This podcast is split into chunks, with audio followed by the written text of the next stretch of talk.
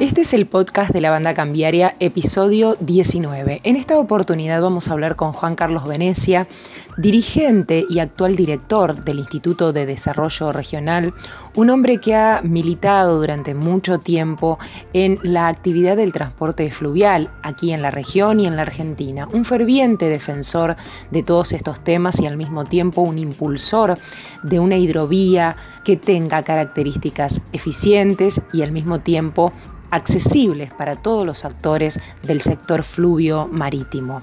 Con él analizamos el nuevo escenario de la futura licitación para la concesión del dragado y balizamiento de la hidrovía que lanzó el Gobierno Nacional y de los negocios cerca del río. Y para eso estamos con un especialista, una persona que ha trabajado muchísimo tiempo eh, por imponer estos temas en la agenda pública a través de lo que fueron en buena parte, no solo eso, los encuentros nacionales de transporte fluvial. Eh, en este caso se hizo esta semana la 14 edición del mismo y estamos hablando del director del Instituto de Desarrollo Regional, Juan Carlos Venecia, quien hoy tenemos el gusto de entrevistar aquí en la banda cambiaria. Juan Carlos, buenas tardes. Álvaro Torriglia y Sandra Sicarete, saludamos. ¿Qué tal? Buenas tardes. ¿Cómo te va, Sandra? Buenas tardes, Álvaro. Un gusto, aunque sea escucharlos eh, en esta época que es tan difícil cruzarse, verse.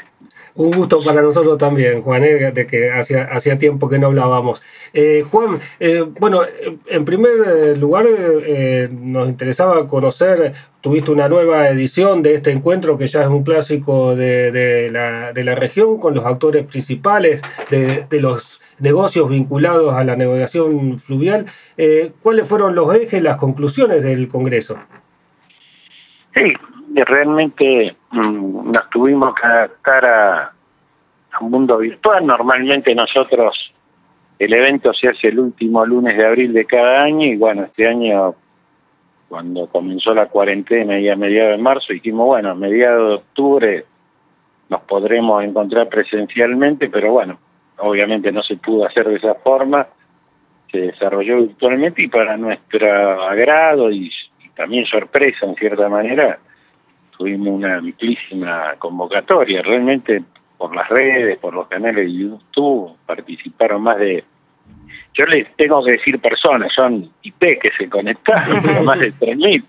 Claro. Y, y obviamente que mm, nosotros ahí en el 2004 cuando empezamos con los encuentros empezamos justamente porque vencía en aquel entonces, al otro año, la concesión del sistema de navegación troncal argentino. Y eso siempre determinó en gran parte nuestra agenda, pero obviamente que el encuentro de transporte argentino fluvial, el encuentro argentino de transporte fluvial es un, es un evento que toma todas las temáticas, o sea, los armadores, la industria naval, el cabotaje, la necesidad del desarrollo de la capacidad de infraestructura portuaria, pero obviamente este encuentro tenía y tiene la el de este año la, el nivel de convocatoria que tú tienes es fundamentalmente porque estamos a meses del fin de la concesión de, del sistema de navegación troncal que tiene la empresa Hidrovía Eso ocurre en abril del año que viene. Y bueno, hace como bien dijo Sandra en la presentación, de, nosotros tratamos durante todo estos años de ponerle mucha luz al tema y se nota que algo hemos, esa prédica se instaló porque hoy parece que hashtag hidrovía, todo el mundo la de hidrovía, eh, forma parte de la gran agenda, pero no tenemos que dejar de ubicarnos de que es un canal navegable, es el principal canal navegable de la Argentina, ha tenido un impacto absolutamente beneficioso su dragado balizamiento y por ende el sistema que se adoptó en el 95, pero que la agenda es mucho más amplia y abierta. Lo que sí, la pandemia corrió todo el arco, todos los tiempos, y también la falta de definición en parte de la, de la política de transporte de la Argentina, porque en realidad nosotros eh, tendríamos que haber tenido definiciones eh, mucho más eh, claras previa a la pandemia, somos muchos los que pensamos que hay que aprovechar esta oportunidad y la misma convocatoria que está haciendo el gobierno para que no tengamos que estar cada 10 años discutiendo el sistema. Ojalá que esta licitación permita de que tenga revisiones periódicas, eh, que se desarrolle realmente un órgano de control que más allá del control de la concesión en términos de números, de actividades, sea también rector en términos de las posibilidades de la mejora del sistema que venimos reclamando hace tiempo. ¿Cómo, cómo pensás que se está dando este proceso en cuanto bueno, el gobierno nacional alguna definición ha dado con la idea de sumar a las provincias una suerte de ente o de empresa que, administre el dragado. Está en el trabajo de confección de los pliegos. Hay, hay otros oferentes eh, interesados. ¿Qué cosas se tendrían que eh, introducir en el, respecto del actual contrato este, con, con Hidrovía para mejorar este sistema? Sí, a ver, vamos, es un elefante, y los elefantes se pueden comer, pero comámoslo de, pedacito. Eh, eh, hay históricamente, eh, justamente ante el planteo de lo que decía anteriormente, es necesario una serie de ecuaciones. Usted tiene que pensar que este sistema se pensó con un tipo de buque de diseño, con unas características eh, de lo que era la navegación fluvial para aquel entonces y con una estructura productiva X de la Argentina. Y eso, obviamente, en estos 25 años se ha transformado eh, diametralmente, drásticamente en algunos puntos. Entonces, para que la audiencia comprenda exactamente qué se hizo hace 25 años, a lo que eran las alturas normales o naturales o las que se podía desarrollar en aquel momento, a las profundidades, perdón, a, las profundidades de 22, 24, 26 pies, supónganse en el caso de acá de, nuestra zona, de Gran Rosario, se le dio una previsibilidad permanente, primero de 30, luego de 32 y luego de 34 pies. Eso permitió que los 365 días del año, las 24 horas del día, todo desde nuestro kilómetro a la altura del puerto de Rosario, 416, o el 460, que es hasta donde llegamos a 34 pies, permitió que exista una vía de navegación previsible que se desarrolle y que prácticamente duplicó el ingreso de buques al sistema. Por año, al sistema del Río de la Plata, que es donde convergen el Paraná,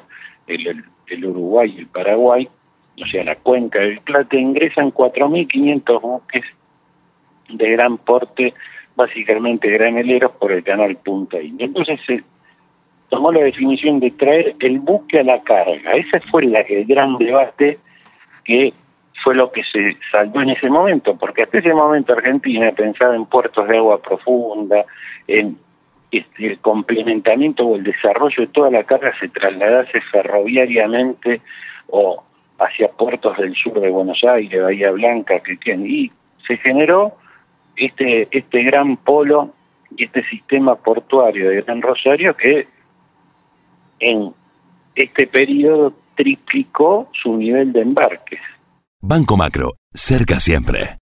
Fue tal el factor de baja de costo de transporte que junto con la biotecnología y con otras cuestiones, pero básicamente esto, permitió duplicar la superficie productiva argentina, triplicar la de exportaciones. Pero ese era el contexto de lo que se dio entre el 95 al 2010. Había un lado B, que era que fundamentalmente no desarrollamos de Santa Fe al norte, que se lo incorporó luego por con la renegociación contractual, no se fomentó una política de control y, estratégica de toda la vía, ahí ya te estoy respondiendo a qué cosas hay que ir agregando, si es necesario un órgano de control específico, rector, se los dejó fuera de competitividad en gran parte de los puertos públicos en términos de sus accesos náuticos, porque no se permite y no se permitía el, el mismo costo de dragado de canales de acceso con respecto al troncal, eh, eh, la falta de un cabotaje nacional, que nacional no significa nacional de bandera, sino un régimen de promoción. Nosotros venimos pregando hace tiempo, esto obviamente no va a estar en la licitación del sistema de navegación troncal, pero esto es un sistema, o sea, si mejoramos la vía navegable, si a la necesidad de implementar mayores profundidades, 36, 38 pies a nuestra altura, cosa de que podamos mejorar tanto el ingreso de buques, porque gran parte del fenómeno que se nos dio, cuando ustedes ven en época de cosecha el millón seiscientos mil, millón ochocientos mil camiones que llegan a, al área de Gran Rosario, también tenemos la congestión en el en la vía fluvial, en el canal navegable. Claro, los buques esperando, claro. La rada y el acceso. Entonces, hoy y por eso pedíamos revisiones periódicas, tranquilamente hubiésemos tenido 36 pies. Hay estudios, planteos, como lo que están eh, pidiendo las entidades privadas a través del trabajo de la consultora Latino Consul, de llegar a 40 pies. Obviamente eso va a mejorar la eficiencia en el caso de que sea económicamente sustentable y medioambientalmente sustentable llegar a eso. Eh, obviamente eso va a mejorar el, eh, al conjunto del sistema, porque van a ser menos la cantidad de buques y más la celeridad de los embarques, pero también sobre la tierra, como hablé del cabotaje, como hablé de las mejoras de las infraestructuras portuarias públicas, que fueron la cenicienta de este proceso, fundamentalmente las del NEA, las nuestras provinciales también, o sea, las de nuestra provincia, también hay que mejorar y tornar más eficiente la llegada de mercadería a la zona y ahí es donde hay que utilizar más el modo fluvial. O sea, el camión hay que seguir, hay que usarlo pero a 300 kilómetros, no que del medio del Chaco, del medio de Formosa bajen 4 o 5 millones de toneladas por camión destruyendo toda la ruta 1, la ruta 11, aparte del impacto ambiental que eso significa. Eh, Juan, eh, vos recién mencionabas ese tramo de Santa Fe al norte y ese, ese subdesarrollo de alguna manera de esa parte del, de la navegación troncal hacia el norte y demás. Eh, allí en, ese, en, el, en el en el encuentro se hablaba mucho, o sea, hubo integrantes de todas las provincias ribereñas que, están sobre el Paraná involucradas y, hay una serie de, complicaciones desde el punto de vista de la infraestructura y demás. ¿Se puede de alguna manera, eh, en función de los costos que esto representa, eh, adecuar eh, ese tramo del canal para que la hidrovía no sea excelente y competitiva en un tramo y no lo sea en otro y que eso bueno termine redundando en el costo final? Excelente. históricamente el encuentro nació como el encuentro de los puertos públicos litoraleños, justamente demandando políticas más activas, no solo nacionales, sino también puertas adentro de las provincias, porque hay que recordar que este sistema que ha sido virtuoso se basaba en dos situaciones. Una la que acabamos de relatar, la mejora de la vía navegable.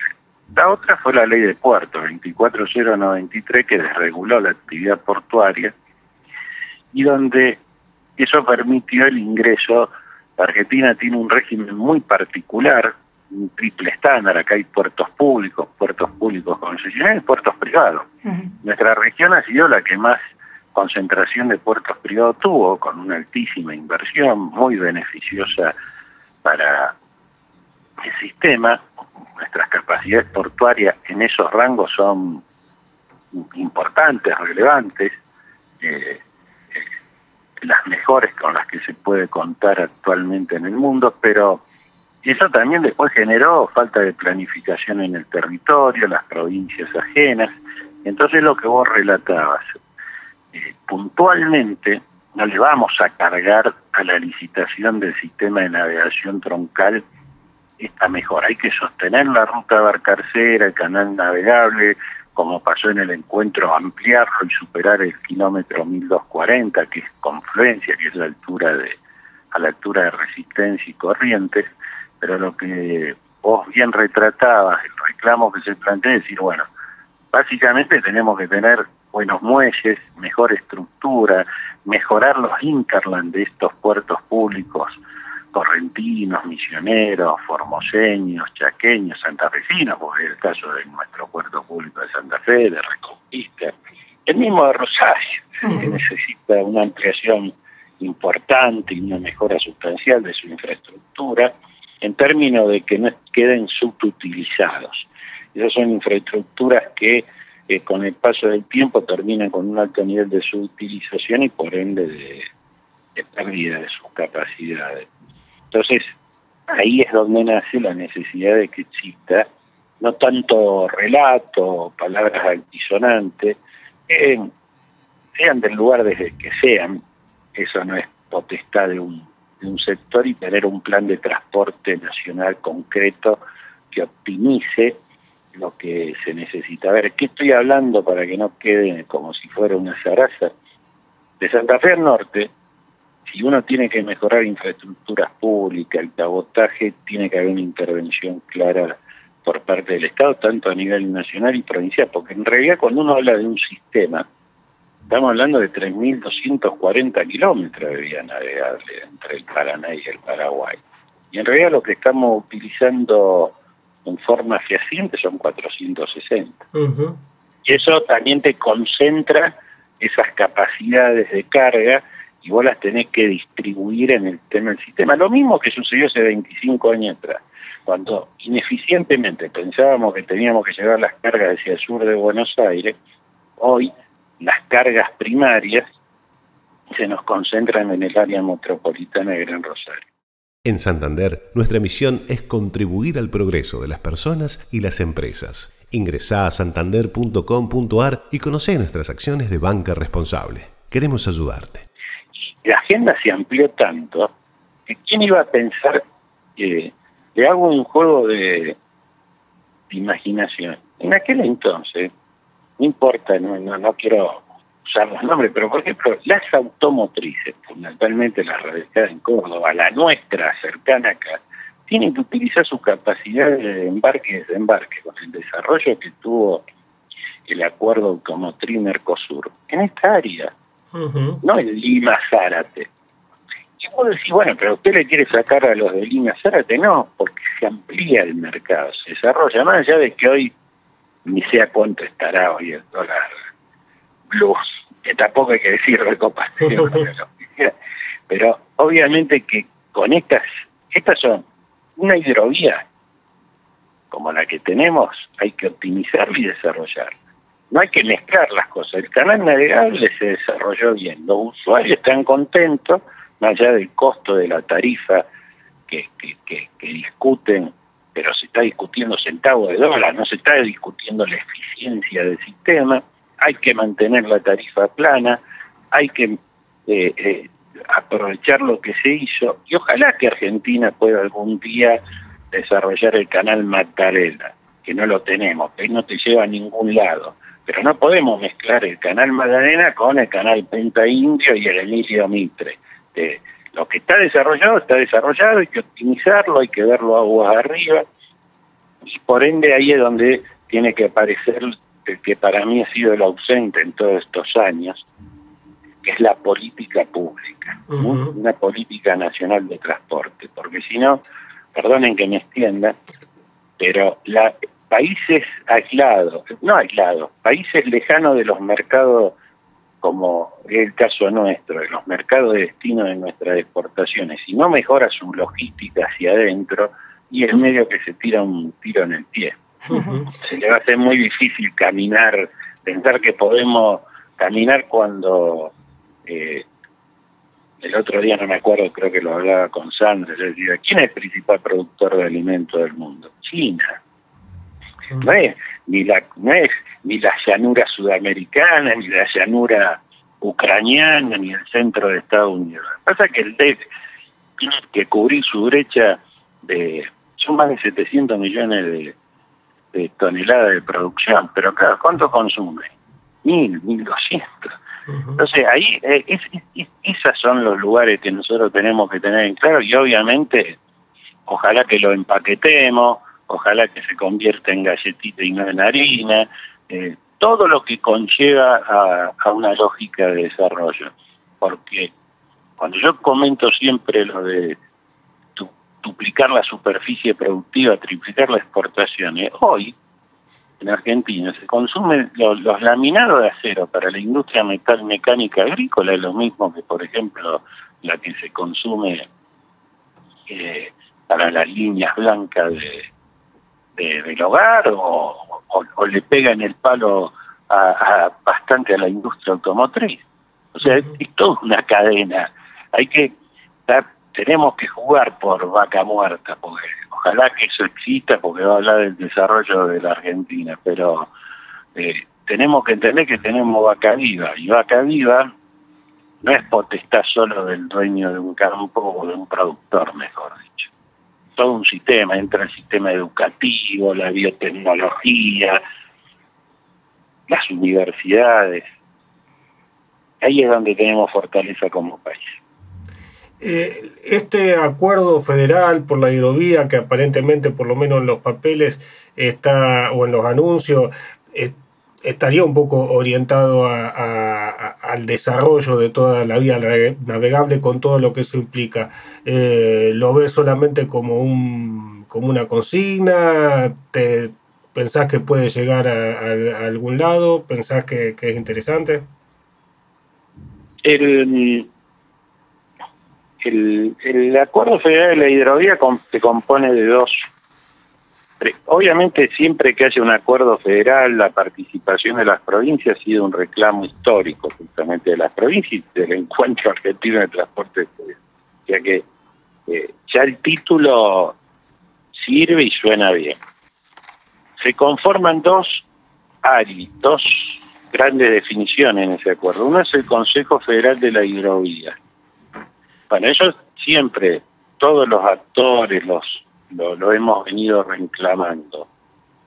Eh, no hay mayores precisiones con respecto a ese Consejo Federal, pero hay un puntito que es, ahí es donde se convocaría a los actores privados, a los actores económicos, bueno, pero es una, es una convocatoria no vinculante para la decisión de los temas. Bueno, eso me parece que hay que saldarlo, pero obviamente que esa convocatoria sirve. Y el otro tema es la conformación de la sociedad estatal para desarrollar la hidrovía. Bueno, no queda bien en claro cuáles son, y hay que, en estos mismos días, se ha ido planteando cómo se va a conformar y hasta si tiene o no reconocimiento legislativo los mensajes que nos transmitieron de, en el encuentro reunido de transporte fluvial los funcionarios nacionales es que con respecto a la licitación, esa sociedad del Estado va a cumplir un rol más de organismo, eh, de órgano de control. Si sale por ley y se conforma así, bienvenido sea. Los otros puntos que se plantearon, que, que desde mi punto de vista y algo creo conocer de esto que lo tornó relevante al encuentro fue justamente que los funcionarios nacionales trajeron mucha previsibilidad en términos de que se va a mantener el sistema concesionado, se va a licitar, eh, se hablaba ya de los desarrollos de profundidad, o sea, gran parte de, los reclamos que se han planteado a través de, en distintos momentos de la música, de la mesa público-privada santafesina, ahí en el 2017, 2018, están contemplados en esa definición. Bueno, esperemos que, se logre con prontitud, porque el, fin de concesiones es en abril del año que viene. Pero bueno, hay que, hay que verlo con cierta expectativa de todo esto. Tu tarjeta de crédito de Banco Santa Fe tiene beneficios diferentes para cada día. Aprovechalos. Lunes en veterinarias, martes en desayunos, de 6 a 11 de la mañana, miércoles en peluquerías, jueves en viveros y viernes en entretenimiento. Tu tarjeta personal. Válido para cartera consumo. Vigencia desde el 1 del 10 del 2020 hasta el 31 del 12 del 2020. No acumulable con otras promociones vigentes. Válida solo en comercios adheridos a los rubros. Consulta toda la información y condiciones aplicables a los beneficios en www.bancosantafe.com.ar. No válido para compras realizadas en comercios que procesen sus ventas a través de plataforma única de pago en la cual no se individualice ni identifique el comercio. Hablas del fin de la concesión en abril. Eh, ¿Se llega con esos tiempos? ¿Se hace una prórroga? Y también te quería preguntar por los actores en juego, ¿no? Hoy eh, Jean la venga Jean es la que tiene la concesión, pero hay muchos muchos otros jugadores mirando a, esta, a este sistema de navegación troncal, como vos decís, con mucho, bueno, por la importancia que tiene, eh, con, mucho apetito, ¿no? Eh, las dos cosas, digo, se llega con la concesión, habrá que prorrogarla y quiénes estarían interesados. No, no, ya fue, ya fue anunciado por, los funcionarios nacionales que va a haber una, que va a haber una prórroga de la concesión, o sea que el contrato lo van a entender, pero eh, justamente el lunes en el encuentro anunciaban que en marzo o abril van a estar el llamado a licitación, o sea que en ese momento vamos a tener la fecha certera para, para esa situación. O sea, no va a ser en abril el cambio de concesionario. Y segundo, y el tema más relevante, es que sí, sí, obviamente estamos hablando de la tercer, cuarta obra de dragado del mundo, la del Río de la Plata, Paraná. Obviamente que hay un sinnúmero de no sin número, los, principales actores de, de, de dragas y de desarrollo están más que interesados, es evidente. Y es público. Hay empresas de China, de Bélgica, de Holanda, bueno, Chandelele. Sí, sí, sí, son, son básicamente cuatro o cinco grandes jugadores los que pueden intervenir en estos procesos normales. Eh, Juan, eh, otro aspecto también del, del, tema del desarrollo en lo que tiene que ver como eje la vía navegable, lo tratan siempre en el encuentro, también es el tema industria naval, eh, el tema del tráfico de, de barcazas, este, si son de bandera nacional o, este, o, de bandera extranjera. Eh, ¿cómo, está, ¿Cómo está ese tema? ¿Cómo estás viendo esas discusiones en el marco de la discusión de la hidrovía en general? ¿no? Y es medio que no podemos salir de, parecemos los perros que nos mordemos la cola, estamos, siempre giramos, a eso es a lo que me refiero de salir de realidad o cuestiones antisonantes. Argentina trató en el 2004, 2005, a través de un decreto de desarrollar la industria naval, el 1104, se logró una ley de marina mercante, pero que luego fue vetada en su mayoría de los artículos hace tres años atrás, y bueno, y, como el juego del gran bonete, porque un sector le tira la responsabilidad al costo laboral, otro se lo tira a, la presión fiscal y otro a la falta de incentivo. Y en realidad, cuando uno ve los tres temas, tiene que haber acuerdos parciales para eh, el tema laboral, tiene que haber sacar presión fiscal, no podés competir con el Paraguay o con Bolivia si querés desarrollar una, eh, una bandera nacional, si le grabás dos o tres veces más eh, eh, el desarrollo puntual de la industria naval, o sea, tus competidores se te van a ir a otro lugar, la visión de todo esto. Si yo quiero promocionar en un barrio, un almacén, pero te digo que el DREI te lo voy a cobrar tres veces más que en el otro barrio, ¿dónde va a ir a poner el almacén? Entonces, hay que ser claro, y bueno, y también el tema de, eficiencias energéticas y regímenes de promoción. Nosotros pudimos, estamos subsidiando todo el transporte de pasajeros público de la Argentina y nunca se nos ocurrió pensar en un subsidio puntual, por ejemplo, para la energía que, que consume la eh, todo el todo el transporte de la tercero. Entonces hay que ir a las cosas y desarrollarlas. Creo que soy contundente en lo que estoy. Este. No, no creo haber dado. Eh, ya, ya uno ya está en una circunstancia tanto de, de desarrollo del tema que no, no hay que decir palabras de ocasión, sino decir las cosas. Para que esto funcione. El COVID es como que nos, la emergencia COVID nos pone en blanco sobre negro una cantidad de cosas cotidianamente. ¿Qué es lo trascendente, qué es lo intrascendente? Por lo menos es lo que yo veo. ¿Cuál, ¿Qué es lo urgente y qué es lo que hay que hacer? Bueno, en términos de transporte fluido marítimo, eh, lo que ya se desarrolló, ya se desarrolló. La, flota paraguaya está desarrollada, mueve su carga. Bueno, eh, nosotros tenemos que pensar, cuando digo nosotros, y eso que tuvimos la gran posibilidad, en, en la ampliación de los futuros mercados, en la mayor productividad que tenga la región y en la falta de conectividad en términos hasta de comercio interno en Sudamérica, ahí hay una posibilidad. Pero tenés que tener la herramienta con que hacerlo. No es que pensando de que va a hundir un empuje paraguayo vas a tener bandera propia. Es un discurso viejo.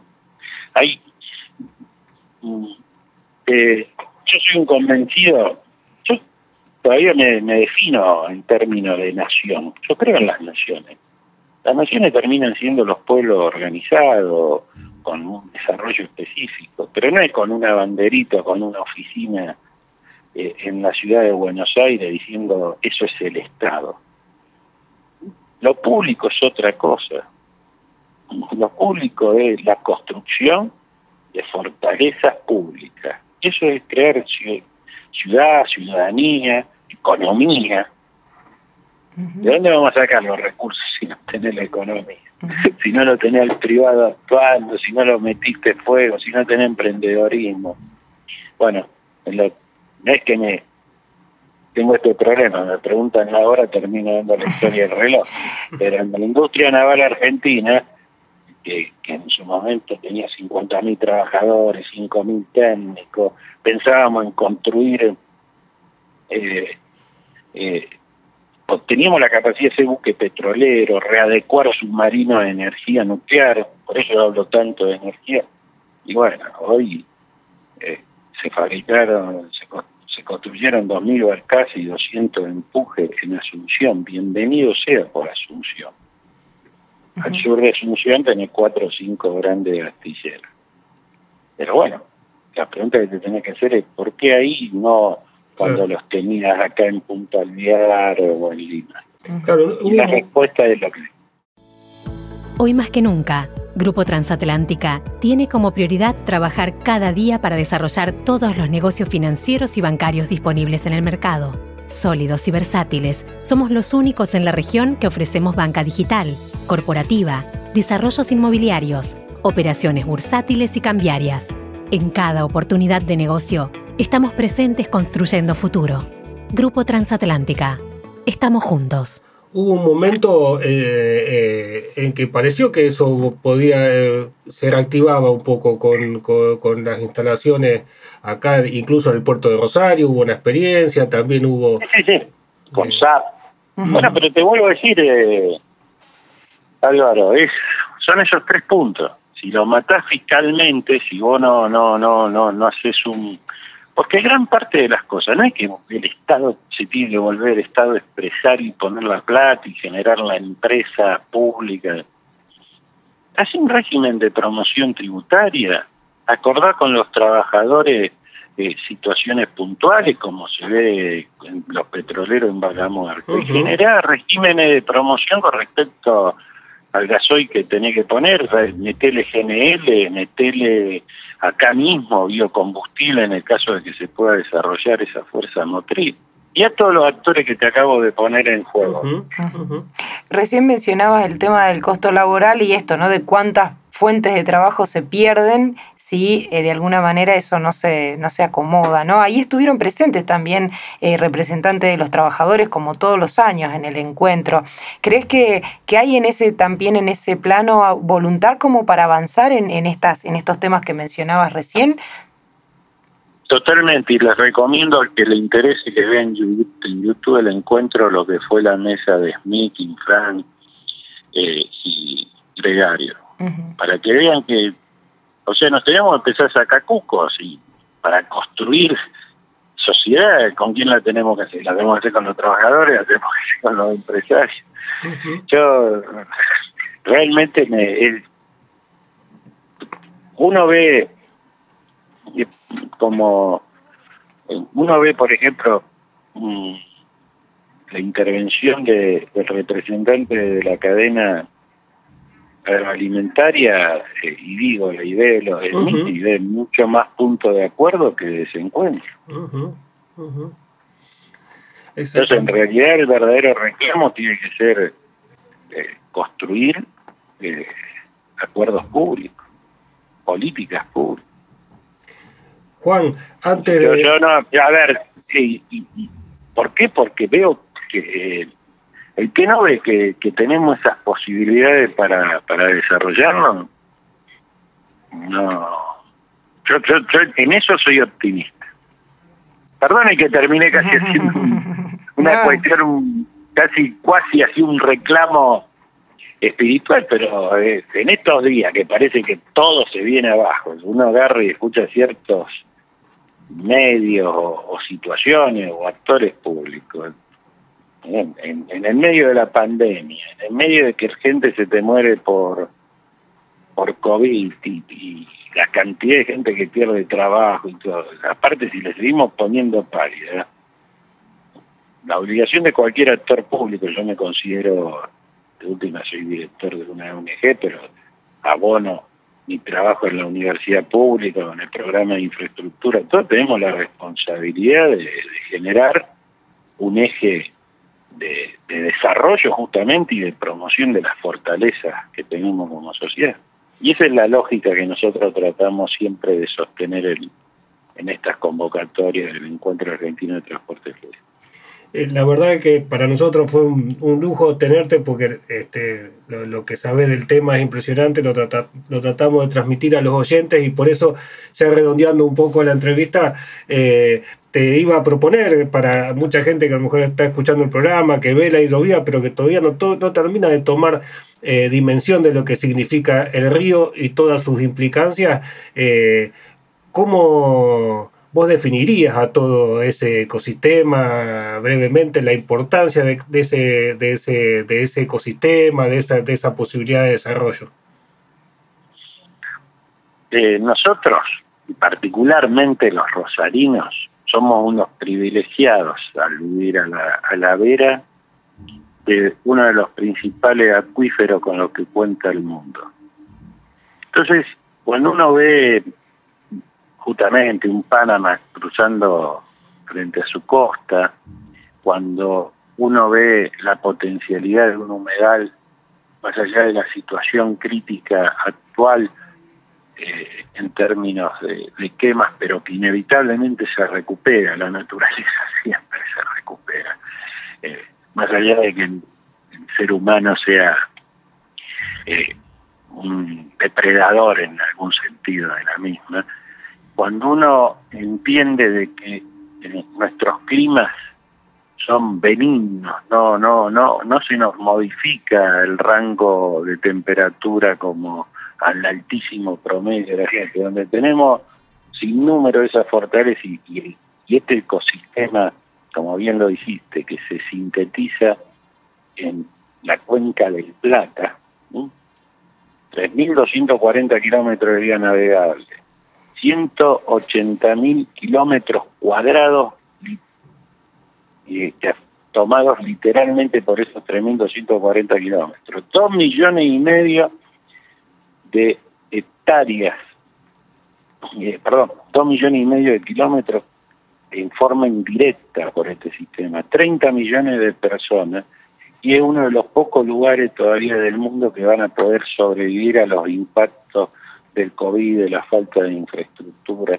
Entonces, es, la hidrovía es la principal fortaleza estratégica, tanto ambientalmente, comercialmente y logísticamente que tenemos los, los ciudadanos de este lugar del mundo. Juan, eh, ha sido un gusto, como dijo Álvaro, charlar con vos y que nuestros oyentes también tengan la posibilidad de acercarse a este conocimiento que tenés, porque la verdad, y tengo que decirlo eh, en honor a haber escuchado y haber participado del encuentro, eh, todo lo que vos pudiste resumir en esta media hora, no, ni siquiera lo pudieron decir todos los interlocutores que estuvieron allí, así que muchísimas gracias por, por este tiempo y por, bueno, por ayudarnos un poco a comprender todas estas cuestiones. Te agradecemos mucho este tiempo el, agradecido soy yo y, al grupo que me toca representar, porque lo nuestro no es un trabajo individual. En el Instituto de Desarrollo Regional trabajan muchísimas personas y, en el programa de infraestructura de la universidad muchísimos profesionales. A uno le toca en este punto ser la cara visible, pero si uno no tuviese el apoyo de ustedes y la ecuanimidad de ustedes, pues también hay que, hay que marcar esos temas acá hay muchos cuestiones de intereses en juego. Y es evidente, empresas que quieren dragar, gente que necesita comercio, o sea, donde se construye algo no se construye en otra zona. Es, es lógico y así funciona el mundo. Pero bueno, el rol que ustedes tienen a través de los distintos medios es sustancial, porque si no lo pudiésemos tener, no, la, la mayoría no sabría que esto está. Muchas gracias a ustedes también por su trabajo. Gracias, gracias, muchísimas gracias. Y así pasaba el podcast de la banda cambiaria, episodio 19, en esta ocasión con Juan Carlos Venecia, director del Instituto de Desarrollo Regional de la ciudad de Rosario. Quédese en los podcasts de la banda cambiaria.